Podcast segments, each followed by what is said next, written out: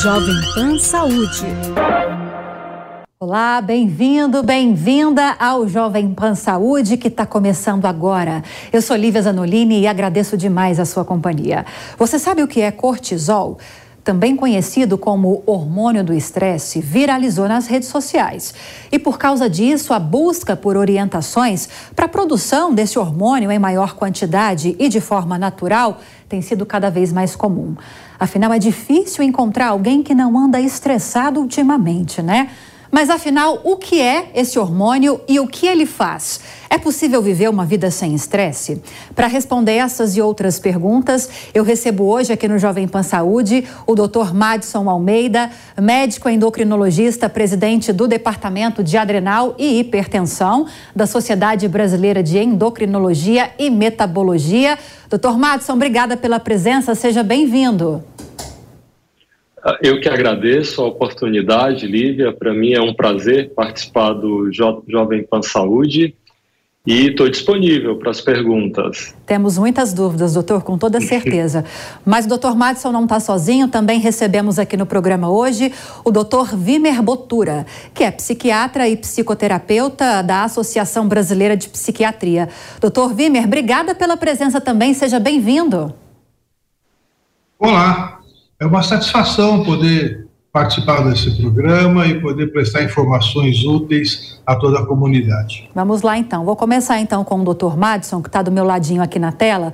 Doutor, ultimamente esse cortisol ele viralizou nas redes sociais, como eu já mencionei aqui no início do programa justamente por essa ligação com o estresse, tanto que é chamado de hormônio do estresse. Mas é simplificar demais dizer que o cortisol tem relação apenas com o estresse, né? Queria que o senhor começasse respondendo a pergunta principal: o que, que é o cortisol? O que ele faz no organismo? Ok, bom.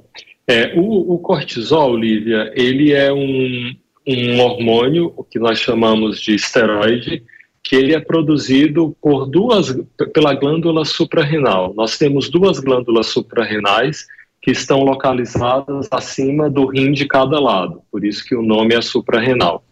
O cortisol, ele é um hormônio fundamental para nós conseguirmos viver. Ele tem funções essenciais no organismo que vão desde a, a contribuir para a manutenção da pressão arterial, como para ajudar o organismo a se defender de agentes externos, que é o que nós denominamos de estresse. Ele ajuda o organismo a responder ao estresse. Então, o, o, a produção de cortisol funciona como um mecanismo de defesa.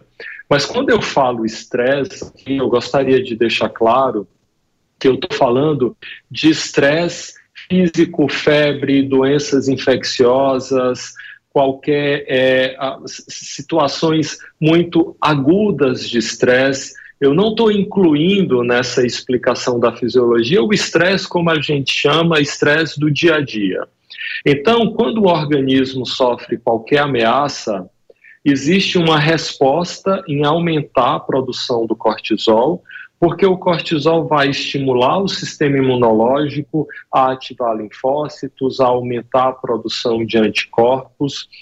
O cortisol ele vai preparar o organismo para a situação de estresse, aumentando o aporte de energia para o organismo se defender dessa produção de estresse, aumentando a produção de glicose. Então, ele aumenta a capacidade intelectual de percepção, isso de uma forma aguda. Ele ajuda o organismo a se proteger de qualquer insulto agudo, de qualquer estresse infeccioso, principalmente. E aí, agora, passada essa situação, a produção do cortisol volta para o seu nível normal. E uma coisa que vale ressaltar é que a, produ a produção de cortisol pelo organismo ela tem um ritmo. Então, a, a produção é maior no início da madrugada, então, ela, quando nós nos preparamos para acordar, quando nós precisamos de mais energia, e ela vai reduzindo ao longo do dia a um nível mínimo à meia-noite, que é quando nos, nós nos preparamos para descansar, relaxar, que é quando vem o sono. Então, existem as situações que são deficiências de produção de cortisol, que é quando o, o, as glândulas adrenais, por alguma doença genética ou infecciosa, não produz cortisol. Então, é necessário repor, porque nós não podemos viver sem o cortisol. E existem situações endógenas, ou seja, quando o organismo tem tumores nas adrenais ou tumores em outra glândula do, do cérebro que chama hipófise, que é quando o cortisol é produzido em excesso.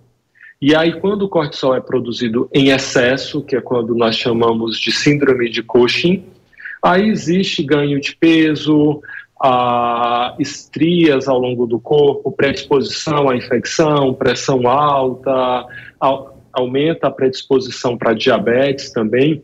Então, existem os extremos, ou seja, nós não podemos viver sem o cortisol, o excesso de cortisol ele não é benéfico, mas o cortisol da forma como ele é produzido fisiologicamente, ele é um mecanismo de defesa para o organismo. Ou seja, é um hormônio fundamental. Agora, doutor Wimmer, quero te perguntar também a respeito dessa ligação do cortisol. O doutor Madison me enfatizou bastante a ligação com o estresse físico, né? Esse estresse ligado a essas manifestações físicas, que ele deixou muito claro para gente. Agora, viralizou nas redes sociais a ligação do cortisol com o estresse do dia a dia com a correria do dia a dia, com a elevação dos níveis de irritabilidade. Há relação, o senhor que estuda essa área de saúde mental, há essa relação desse hormônio com a elevação desses níveis de estresse? Sim, não há dúvida que há uma relação. O cérebro não trabalha com o fato, ele trabalha com a informação que chega para ele. Então, o organismo dispõe de sensores ao longo do organismo, do organismo que captam informações e transformam as informações que chegam ao cérebro. Uma, uma, uma ameaça real, por exemplo, a pessoa está exposta a um gorila, a um urso, a um, um animal perigoso, ele vai ter uma informação que vai para o cérebro e providencia toda a defesa.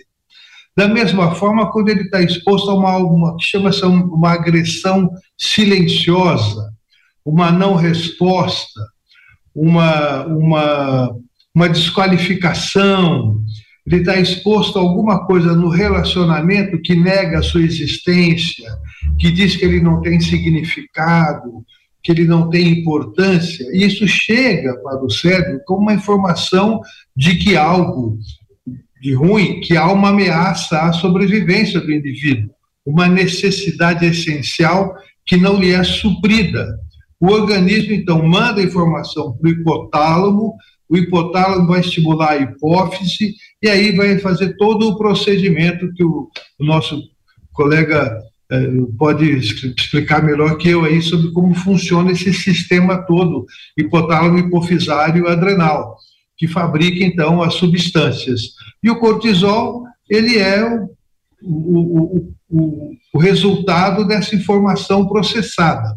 A nossa preocupação na questão da saúde mental é ver, é identificar o que leva as pessoas a, a se exporem a situações que aumentam a produção do cortisol. Então, o problema não é o cortisol, o problema são duas coisas: os problemas são os comportamentos e as necessidades não supridas que geram aquele comportamento, que, é, que leva a pessoa à busca, por exemplo, de se sentir mais responsável do que é, o medo de decepcionar pessoas, a sua ambição, a sua vaidade, que são aspectos que levam as pessoas a assumirem compromissos que muitas vezes se vê com uma grande sobrecarga. E então desencadeia esse mecanismo todo. Daí essa ligação com o estresse também, essa cobrança exacerbada quando ela não é atendida e dificilmente quando há um exagero nessa cobrança ela é atendida, né, doutor? Isso gera situações de estresse para as pessoas, né? O senhor chegou a falar de comportamentos que, que podem surgir diante dessa autocobrança, dessas questões relacionadas a, a essa produção do hormônio. Que tipo de comportamento a gente pode esperar? Bom, a pessoa pode buscar, por exemplo, ela tem medo de decepcionar pessoas. Portanto, ela assume compromissos que não pode cumprir ou que dão uma sobrecarga muito grande para ela. O significado de uma, de uma possível falha para ela tem um significado muito grande. Essa pessoa vai ter uma, se sobrecarregar, vai assumir compromissos que não pode cumprir e ela está então, está então se estressando. Ou ela não sabe dizer não. Ela trabalha no ambiente, sei lá, ela tem o medo de perder o emprego, ela assumiu compromissos financeiros que depende agora do trabalho para que ela se mantenha, não tenha perdas. Então ela se sobrecarrega de responsabilidades, então ela, ela se sujeita ao estresse, ao que vem de fora, uma sobrecarga, mas porque há uma cobrança interna dela que gera então essa, esse comportamento. É, sim, então em síntese é isso. Perfeito. Agora, doutor Madison, é, como detectar nessas questões mais físicas, que são essa área mais voltada para a experiência do senhor, como detectar se esse hormônio ele está sendo produzido de forma além do normal ou abaixo do normal? Então, essa, Lívia, é uma pergunta bem importante. É, é, é bom deixar claro que assim o cortisol dosado é, no sangue, né, o cortisol a, sérico, o cortisol plasmático, ele flutua ao longo do dia, né? ele, ele oscila, ele tem uma produção que é maior pela manhã, vai diminuindo ao longo do dia, e, e mesmo no período da manhã, o nível do cortisol ele é variável. Então, quando nós a, avaliamos uma deficiência de produção de cortisol, nós dosamos o cortisol sérico, cortisol no sangue. Se esse cortisol vier baixo, abaixo de 5 microgramas por decilitro, por exemplo, nós prosseguimos com a investigação, que aí acho que não vale a pena detalhar tanto aqui, dosando outros hormônios, como o ACTH, que é o hormônio que a hipófise produz que estimula a adrenal, e prosseguindo com outros testes dinâmicos. Quando nós suspeitamos de um aumento de produção do cortisol, quando o cortisol está sendo produzido em excesso, a dosagem do cortisol no sangue ela perde um pouco, a, é, é, ela não tem grande importância diagnóstica porque ela flutua. Um indivíduo normal pode ter um cortisol hoje de 7, amanhã de, amanhã de manhã de 17, depois da manhã de 13. Então, aí nós utilizamos outras dosagens hormonais, como dosar o cortisol na urina, de coletada em 24 horas, e também dosar o cortisol na saliva à meia-noite, que é quando nós esperamos que ele esteja bem baixo.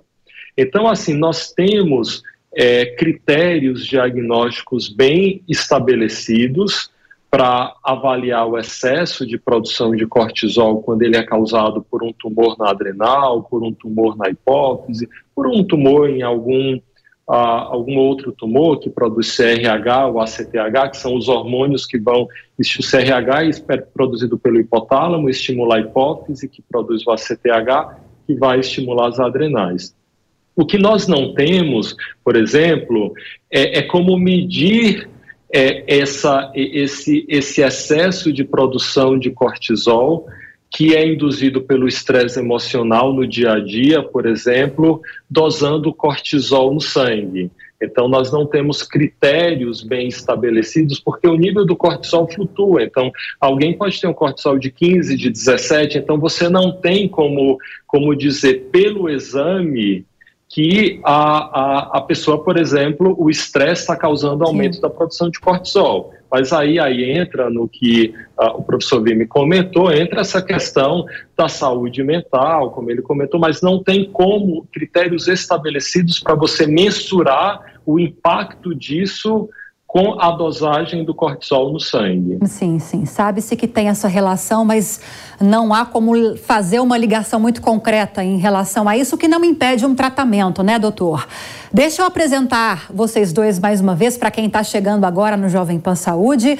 O tema de hoje é cortisol, também conhecido como hormônio do estresse. E para isso, a gente conversa com o Dr. Madison Almeida, que é médico endocrinologista, presidente do Departamento de Adrenal. E hipertensão da Sociedade Brasileira de Endocrinologia e Metabologia e também o Dr. Vimer Botura, que é psiquiatra e psicoterapeuta, membro da Associação Brasileira de. Agora, doutor Vimer, pegando por essa questão do estresse ainda, que foi justamente o final dessa resposta que o doutor Madison deu para gente, que não dá para fazer essa relação muito concreta entre o, o nível de, de, de hormônio no organismo e o nível de estresse, mas sabe-se que há o estresse e sabe-se quais são as ferramentas necessárias para combatê-lo. Quando um paciente chega com suspeita de um estresse muito elevado, relacionado a níveis eh, hormonais, a níveis de cortisol, por exemplo, que tipo de orientação e de tratamento é iniciado? Isso é muito importante, até que, que se medir o cortisol e eh, pode ser uma, uma, uma faca de dois gumes, porque ao mesmo tempo que possibilita, possibilita uma identificação, é, pode favorecer uma distorção, porque na verdade a solução não está em diminuir ou não o cortisol, a solução está em mudar comportamentos. Então, por exemplo, se uma pessoa ela precisa se autoafirmar por alguma razão, ela tem lá uma falta de autoconfiança, uma falta de, de autoestima baixa, tem alguma, alguma questão de origem psicológica, ela vai precisar fazer mais do que o normal para se sentir normal. Eu digo assim: as pessoas podem fazer as coisas porque precisam e necessitam e gostam, ou precisam fazer as coisas porque querem mostrar para os outros ou provar para os outros. Quando as pessoas fazem uma atividade, um trabalho, porque precisam ou desejam, ela tem um tipo de situação. Quando ela faz para mostrar para os outros, ela já começa a ter uma sobrecarga, começa a se colocar numa condição de estresse. E quando ela faz para provar algo a alguém, que no fundo é provar a si mesmo, mas aparentemente é provar a alguém, ela tem uma sobrecarga. Ela então se, se, se coloca em condição de estar estressada onde outra pessoa não estaria. Então, qual é a solução para isso? Nós precisamos trabalhar ajudando as pessoas a mudarem seus comportamentos e a se conscientizarem das, su das suas questões para que elas possam fazer aquilo que é seu desejo, aquilo que é sua necessidade e não fazer coisas para mostrar ou provar para os outros a sua capacidade.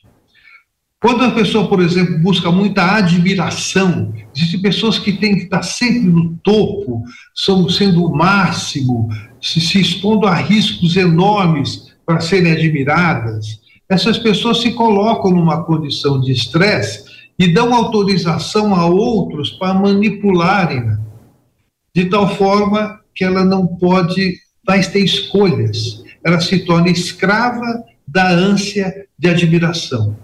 Então, nós precisamos mostrar para as pessoas essas, é, é, esse tipo de situação e fazer com que elas obtenham reconhecimento, pertencimento e validação por coisas mais simples. A vida é mais simples do que essas pessoas fazem parecer.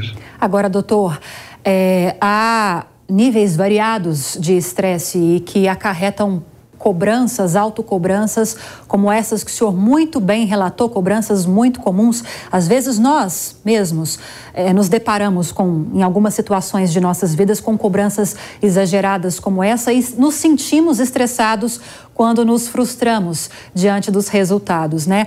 Agora, como modular esse nível de estresse a ponto de uma terapia ser o suficiente para ajudar esse paciente ou isso avançar para um transtorno de ansiedade, isso avançar para uma depressão? É, tem como modular isso? É, fatalmente, se não se, não se modula, acaba evoluindo para um transtorno de, de, de ansiedade ou para uma depressão ou para um pânico ou coisa equivalente. Então é preciso que as pessoas percebam que existem características delas no, no seu modo de funcionar, no seu modo de estar no mundo, que geram esses problemas. E enquanto as pessoas entenderem e acharem que o problema vem de fora para dentro, e muitas vezes ele vem, portanto, é, muito, é muita sutileza nessa compreensão, mas enquanto a pessoa acreditar que vem só de fora para dentro, ela não vai encontrar solução. Ela precisa entender que aquilo é, a atinge, aquilo faz com que o problema se transforme num problema maior, porque encontra uma vulnerabilidade, um vício de funcionamento no seu comportamento, na sua forma de sentir, na sua forma de pensar e expressar o que sente e o que pensa. É preciso, então, intervir nesse mecanismo. Perfeito, perfeito, doutor. Agora, doutor Madison, é, duas perguntinhas. A primeira, eu peço para que o senhor seja bem rapidinho para a gente focar mais na segunda. Qual é a relação que está sendo estudada hoje em dia da Covid longa com níveis irregulares de cortisol no organismo? E em se tratando de níveis normais de cortisol, o que, que a gente pode fazer no nosso dia a dia para fomentar uma produção correta desse hormônio? É, em, relação à primeira pergunta, é, assim, Existem, foram feitos alguns estudos para avaliar qual era o impacto que a Covid teve na produção de cortisol pelas adrenais. Chegou a se investigar se a Covid poderia causar algum dano na adrenal e reduzir a produção de cortisol. Então, aí, com a, com a Covid longa, a gente está falando não do excesso de produção de cortisol, mas de uma redução da produção de cortisol, que é a insuficiência adrenal. Mas isso é muito raro relacionado ao COVID e foi relacionado a casos de COVID mais graves, com trombose de veias adrenais, em pacientes que tinham predisposição de doença autoimune. Então, não existe até o momento nenhuma relação de deficiência de produção de cortisol com COVID longa. Excesso de produção de cortisol, não. É, a segunda pergunta, você pode repetir, por favor? Como nós podemos agir no dia a dia para a gente contribuir com uma produção regular do hormônio pelo organismo? Olha, eu, eu acho que é, eu prossigo no que o Dr. Wimber falou, da, acho que isso, vida saudável, tanto do ponto de vista físico, de saúde, de atividade física, de hábitos de vida saudáveis, de alimentação saudável, de manutenção do peso saudável, além de todas essas questões das, de saúde mental que o Dr. Wiener, comentou. Eu acho que uma mensagem muito importante é, é pensar muito antes de dosar o cortisol no sangue porque você gera um problema, principalmente em profissionais que não têm experiência de avaliação do cortisol, é, é, em, em, saber exatamente qual é o próximo passo em decorrência dessa flutuação. Então, por exemplo, é muito comum as mulheres, principalmente em idade fértil, utilizar anticoncepcional, o anticoncepcional aumenta muito o valor do cortisol sérico, porque ele aumenta uma proteína que se liga ao cortisol, sem que isso signifique estresse. Então, é, é, muito importante não pedir dosagem de cortisol de forma indiscriminada.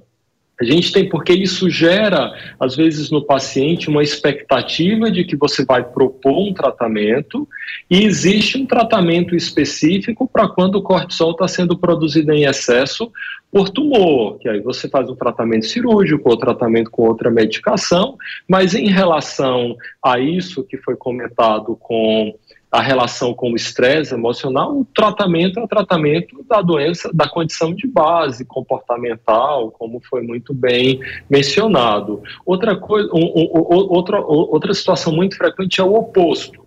Geralmente, pacientes que têm, às vezes, quadro depressivo, eles têm muita, eles podem ter fadiga, adinamia, falta de ânimo, e aí acabam passando por um médico desavisado que dosa o cortisol. O cortisol, como eu falei, ele flutua. Indivíduos normais, eles podem ter um cortisol mais baixo, de 7. Então, elas chegam para mim com diagnóstico de insuficiência adrenal usando corticoide. E aí o corticoide, inicialmente, ele dá uma fase inicial de euforia, o paciente se sente melhor, mas um paciente que usa, um indivíduo que usa corticoide desnecessariamente a longo prazo, ele vai ter ganho de peso, redução de massa óssea, osteoporose, hipertensão. Então, é muito importante não pedir cortisol de forma aleatória, sem saber o que você vai fazer com o resultado do exame. Perfeito. Só para a gente fechar, doutor Madison, a gente está no finalzinho já do programa. É, além desse, desses efeitos visuais que a gente consegue ver com facilidade que podem ter essa relação com o cortisol, como ganho de, de, de peso, perda de peso, para além dessas, desses outros transtornos que o senhor citou e que exames conseguiriam só identificar, existem outros efeitos físicos que podem estar relacionados à, à, à deficiência ou exagero na produção desse hormônio? Existe sim, foi muito importante você comentar para as pessoas não acharem que todo ganho de peso é causado por excesso de cortisol. É, é, é, é o que a gente chama de obesidade centrípeta, é uma obesidade de aumento de gordura abdominal, a faces em lua cheia, um, pletora, vermelhidão facial, equimoses, porque a, a, a, pele fica muito frágil, estrias violáceas, não aquelas estrias nacaradas, mas estrias violáceas, preenchimento da saboneteira, das fossas supraclaviculares. Então, é um tipo de obesidade muito particular.